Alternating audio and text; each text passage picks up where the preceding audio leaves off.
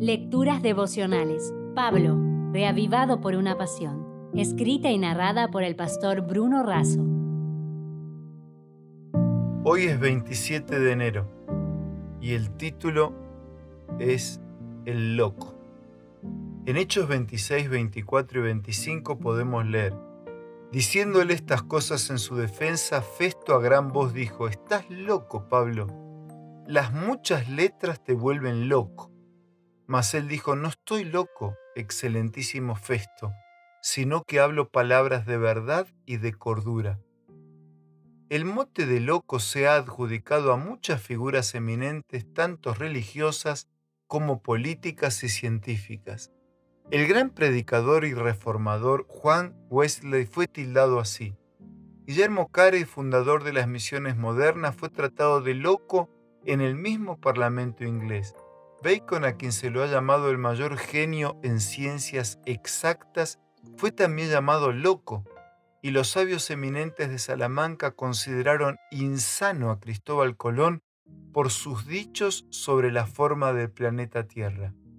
Sin embargo, miles de años antes, un apasionado apóstol de Jesucristo que estaba delante de Festo, dando su testimonio de fe y de conversión, y contando cómo el encuentro con Dios lo había cambiado para siempre y cómo el resucitado había otorgado significado a su vida, también fue catalogado como loco. Es así, quienes aceptan a Cristo experimentan un cambio de vida que no se puede explicar con palabras. Los pensamientos, los afectos, los gustos, el rumbo, todo cambia y a veces son llamados locos. Festo pensaba que las muchas letras o conocimientos habían trastornado la mente de Pablo. El diccionario define la locura como la privación del juicio o del uso de la razón. ¿Estaba Pablo privado de su juicio, del uso de su razón o desacertado en su testimonio de vida? No. Pero su encuentro con Jesús constituyó un impacto lo suficientemente fuerte para reflejar con convicción y seguridad sus argumentos. Todos habían escuchado las maravillas que Pablo había experimentado. Este era su tema predilecto. Así afirmando que emitía palabras de verdad, fue por más y exhortó al mismo rey Agripa a que creyera y aceptara el mensaje de los profetas.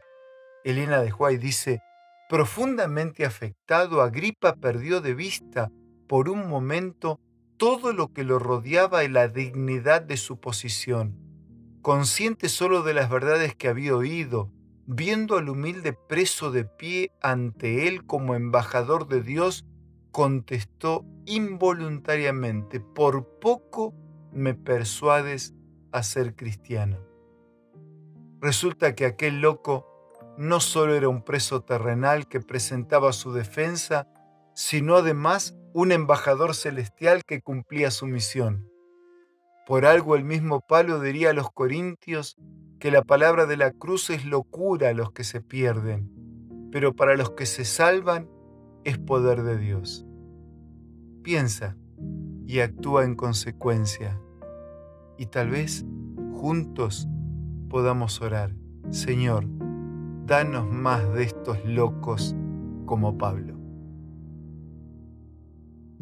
Si desea obtener más materiales como este, ingrese a editorialaces.com.